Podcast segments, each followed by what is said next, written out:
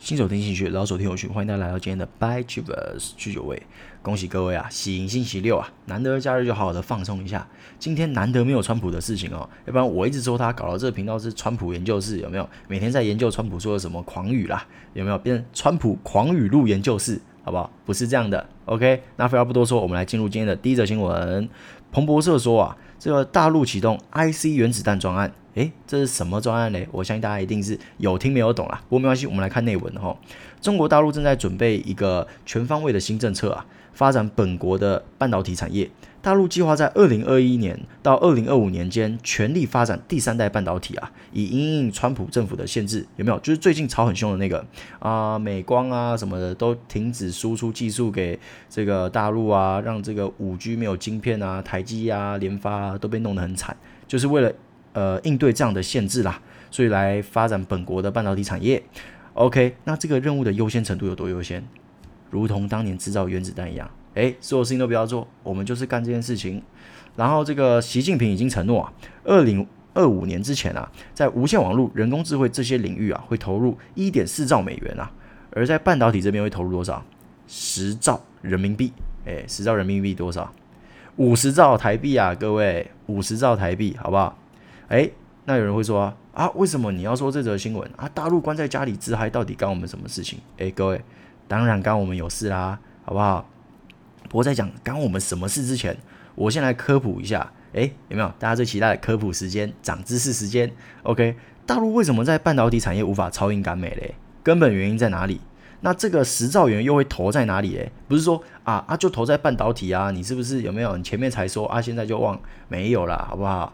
这个十兆元要投在半导体的哪边呢？对不对？钱要用在刀口上嘛，对不对？总不会花十兆元去买螺丝钉嘛？不会嘛，对不对？好，那我们来简介一下这个半导体制程啦，简单说就好，因为我也不是什么台积研发工程师啊，有没有啊？我也不是什么知识型的 podcaster，对不对？呃，讲一些很多很高超的知识啊，我没这个本事啦。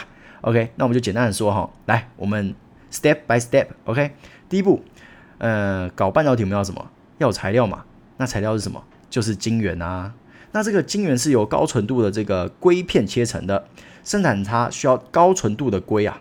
但是中国其实不缺乏这个硅材料啦，像比方说生产太阳能板的这个硅材料的纯度是九九点九九九九趴高纯度的硅，而且啊，这样高纯度的硅，全世界有一半以上是中国产的。已经在中国已经是白菜价了啦，就是可能你去市场买菜啊，你买个大白菜都比买一个硅便宜啦，对不对啊？你们就是说啊，那这个原料那么多有没有？那中国一定是马上就起来了有没有？诶，这个十兆一定就是用在这边有没有？开采更多的硅啊？但是其实不是啦，因为你生产电子级的纯度啊是要九九点九九九九九九九九九九趴，诶，别数了，十一个九啦，诶，我们讲到十一个，反正总共就是十一个九啦。而且这几乎全部都仰赖进口哦，基本上这么高纯度的硅啊，中国自己的产量只有零点五万吨啊，而且还是二零一八年才有这样的产量哦。而呃，目前他们总共的进口是十五万吨，你就知道差多少了。但这个问题也不难嘛，产能啊，用钱就弄出来啦，买器具啊，对不对？用力采嘛，用力生产嘛，对不对？用钱就弄出来了，所以材料这部分啊不是问题啦。那有原料，我们就要有设计啊，设计这块哦，大陆有华为海思。紫光展锐、紫光国维、世兰微等，但这些东西啊，里面有分利润高跟利润低的。那做比较高端的，也就是利润会比较高的啦，基本上就只有华为海思跟紫光展锐，而且也才刚刚起步啦，大概是两千年的时候才开始这个 IC 设计这一块啦。而且啊，华为海思哦，随着华为手机的增长，它是世界前五名的 IC 设计厂哦，很厉害的，对不对？OK 啊，那这个设计也不需要烦恼啦。那最后一步啦，有原料，有设计图，接下来就是制造啦。那制造全世界谁最强？就是我们的台积最强的啦，对不对？OK，那接下来设计完晶圆后，我们要来制造它，要在上面先铺一层感光材料，之后我们要用光刻机来制造啦。好，OK，光刻机我有没有特别大声啊？因为光刻机就是我接下来要说的主角啊，而且也是我认为这十兆元会去哪？就是拿来投资这个光刻机啦。来，我先来跟各位再科普一下什么是光刻机啦。来，首先说说光刻机的龙头啊，光刻机的龙头是荷兰的阿斯麦公司啦。又简称 ASML 啦，我之后都讲它 ASML 啊，比较快。OK，它是全球高端光刻机唯一的霸主哦，而且产量还不高。基本上我们现在的台积、三星还有 Intel，基本上都是用他们家的机器哦。而且现在的状况是，谁先买 ASML 最新的 EUV 极紫外光源的光刻机，谁就能先生产七 nm，就是七纳米的工艺晶片，够厉害了吧？一台光刻机要多少？要两亿美元啊！一台 EUV 就要两亿美元啊，比很多战斗机都还贵啊。然后今年一月六号的时候啊，这个路透路透社报道啊，这个美国政府已经限制荷兰的 ASML 公司向中国公司出口 EUV 的光刻机了啦，对吧？然后面对这个美国的施压，哎，两大之中难为小嘛，对不对？那也只能禁止啦。但是荷兰也没有把事情做绝哦，他要把他要给中国留一台，但是不是 EUV。他留的是 DUV 光刻机啊，也就是今年三月份的时候送到中国的那台啊，就是今年三月，不知道大家有没有注意到这个新闻啦？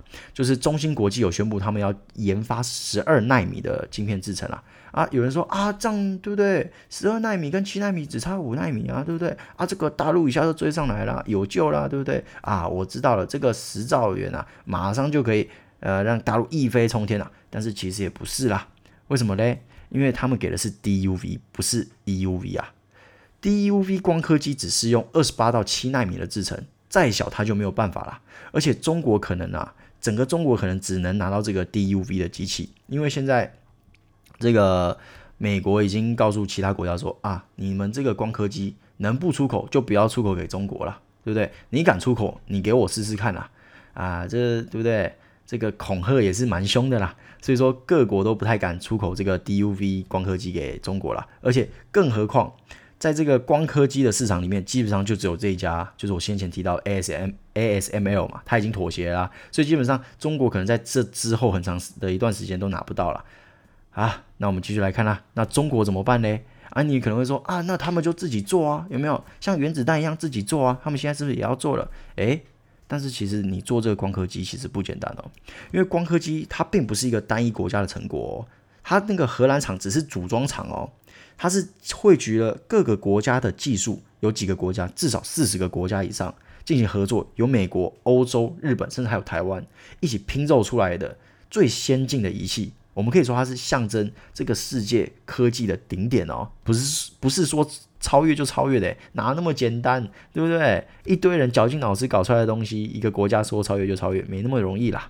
而且它的难度哦，我在那边翻那些新闻啊，还有一些资料啊，有专家说这个比搞原子弹还要难呐，你就知道可想而知这难度有多难了。好啦，说这么多，大家有概念了吧？现在中国要做的是什么？就是拼装出国产的高端光刻机。我说的是高端光刻机哦。其实中国已经有拼出自己的光刻机了，但是他们的光刻机的工艺水平是九十纳米啦，好不好？现在已经要来到五纳米了，他们还在九十纳米啦，对不对？差了十六倍啦。啊，这个光刻机能不能用？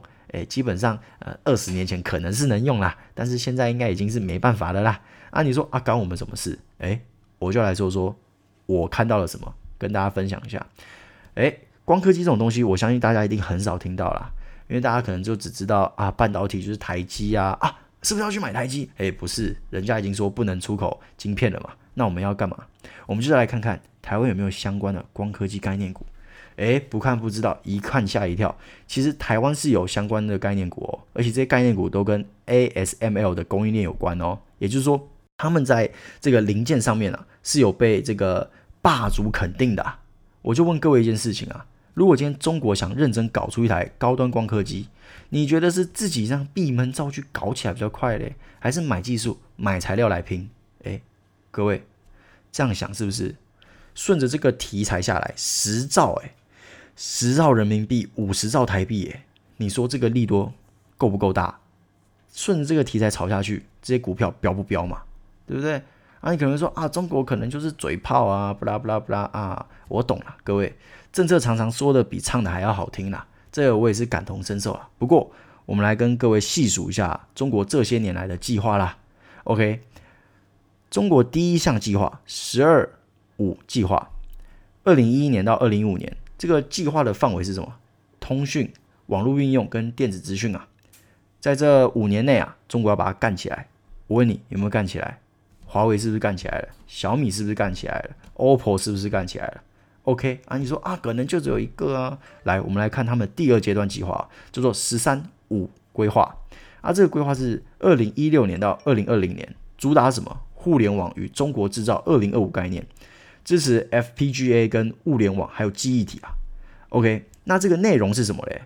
内容是说，他们要在先进制程、记忆体跟 IC 设计上的政策。给他大力的支持，有没有？从政策层面大力支持来，IC 设计是不是有美光海思？前面都有提到，有没有成功？有。华为已经是全球第五大的那个，华为海思已经全球第五大的 IC 设计厂了。那记忆体这块，我得承认，中国没有做出来了，对不对？哎，这也是我们台湾的机会哦。也是我们最后的机会哦，就是说中国现在也是有在推记忆体这一块啦，所以说我们的记忆体厂在短期内是不用担心的啦，我们 DRAM 啊跟这个 Flash 啊快闪技术还是领先中国的啦，只是未来不知道，我们可能要再加一把劲，所以说呃有持有记忆体这一块的人就是要多注意啦，就是说未来的前景是不是依旧像现在这么明朗，不好说。OK，那接下来就我们下一个计划“十四五”规划，就是现在这个计划。二零二一到二零二五，他们要在哪些地方琢磨嘞？五 G、无线网络、人工智慧、电动汽车。OK，不多说了吧。五 G，华为因为五 G 被搞得多惨，你说他们有没有成功？非常成功啊！电动汽车，大陆的电动汽车厂是一直在往上的，就是大陆人越来越多人开电动车了，有没有搞出来？有搞出来嘛？所以其实说，这个大陆他们一直都有在。把自己的政策做一个实现啦，所以说这个十兆会不会投？铁定投的啦，各位不用担心啦，这十兆一定投的啦。所以我们就是超前部署嘛，对不对？二零二一年开始，现在二零二零年呢，你现在部署，你还怕吃不到肉吗？对不对？啊，不要傻傻跑去买什么 IC 设计啊，你这样就放错重点了嘛。我说半导体没那个大陆的半导体会是趋势。因为有五十兆啊，你说啊，这个五十兆我就去买一个 IC 设计，我去买联发科啊，吃这个大陆的单，哎，你你这样就搞错重点了嘛。我们这次我们的趋势要摆在是什么？光刻机的概念股嘛，而不是 IC 设计嘛，因为大陆不缺 IC 设计啊，对不对？OK，好，那我们来看第二则新闻哈，这个第一则已经啊趋势讲得很明显了，好不好？个人感受啦，这个买哪一档股票就自己做研究啦，对不对？啊，我这有没有说，就是一直说我不是来炒股的，好不好？就是来讲趋势的。嗯，OK。第二则新闻，中国科大讯飞被美国制裁，政府补贴竟比公司净利高出一半。哎，各位，这个很有趣啊。这个讯飞啊，根据他们交给深圳证交所的财报显示啊，二零二零年上半年公司的净利是二点五八亿人民币啊，差不多台币大概十一亿左右啦，年增幅度达三十六趴。不过，讯飞今年上半年取得了中国政府补贴收入有三点七八亿人民币，比公司的净利高达高出四十六趴。各位，其实现在这有点像美国啊，现在的美国就是啊，那政府给的补助比你自己上班还多，你干嘛还去上班，对不对？其实呃也不太像这样子的概念啊。反正我的意思是说，各位，川普打来打去，什么屁都没有打到嘛，他打出了什么啊？他打的这些呃列入制裁的公司，没有一家倒。然后还帮中国打出一个“十四五”计划啊！你说这次的贸易战，我说真的啦，你越了解，跟着我一起越了解它，你就会越觉得就是就是个演戏嘛。股市最诚实啦，二零一八年打到现在，我只看到道琼被打出了高点啊，对不对？啊，最近又打出了新高，川普越惩罚越是高点。那各位，呃，你说这到底贸易战到底还有什么意义嘛？是不是就只是一个选战的操作而已？在我看来就是这样嘛，对不对？然后，呃，跟各位补充另外一件事情哦，如果中国这个“十四五”计划搞起来哦，大陆股市的前景绝对不是开玩笑的哦，而且到时候这世界可能就是两个老大哦。现在大陆绝对是老二了，美国老大地位是绝对不会动摇的，大陆现在是老二。但是如果这个“十四五”计划真的被搞出来，到时候这世界就会有两个老大了，对不对？所以说啊，呃，如果对大陆股市有兴趣的朋友们啊，对不对？也可以买一些这个大陆的 ETF 啦，至于哪一档，你们就自己研究啦，一样自己做功课，有没有？哎，我这个是跟大家讨论的啊，你觉得有有意思，你就自己做功课，自己买，对不对？OK，第三则新闻啦，呃，这则新闻之后我会跟大家一起分享美股今天的状况啦。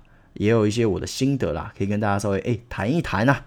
OK，美国八月非农就业人数增加一百三十七万，失业率八点四趴，写三个月来最低啊。这个美国工业部今天公布八月就业报告，八月非农新增就业人数达一百三十七万人，诶，重点来了，优于市场预期，但是呢，增幅较前值放缓。八月失业率则大幅下降至八点四趴，三个月来新低啦。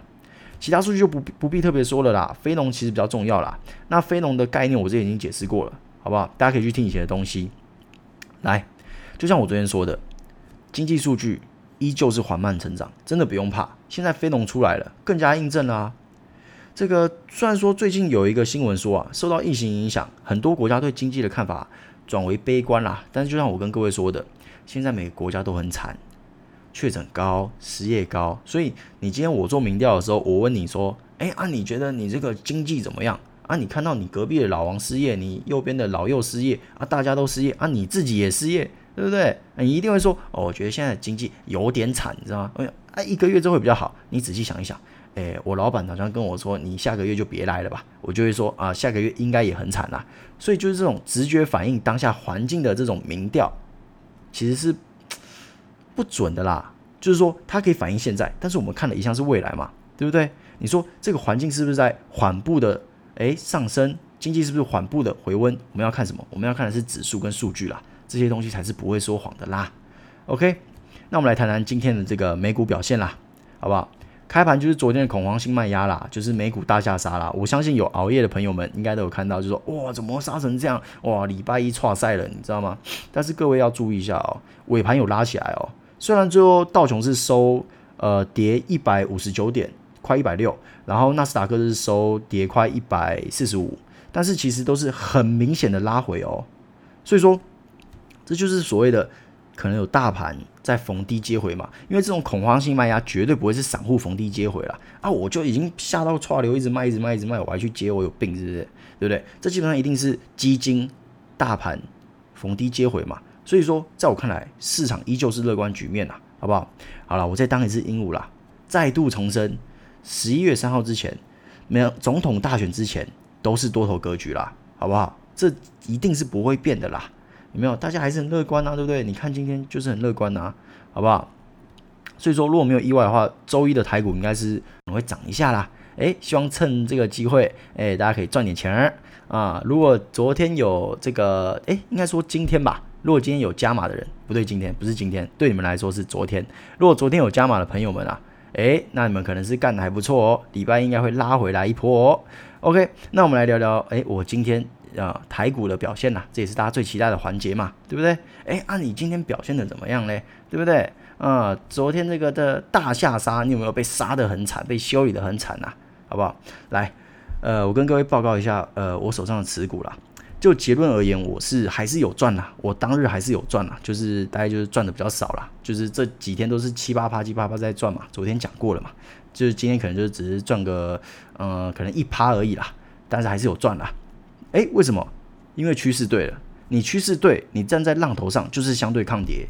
他们死都死什么？死那些不是趋势的，死那些本来就很惨的，死那些没有主力在撑的。但是当你今天有主力、有趋势在的时候，他们就会相对抗跌啦。这就是为什么？诶诶，台股跌了啊，呃，快一这个一百二十点，但是我手上还是获利一两趴嘛，这就是原因嘛。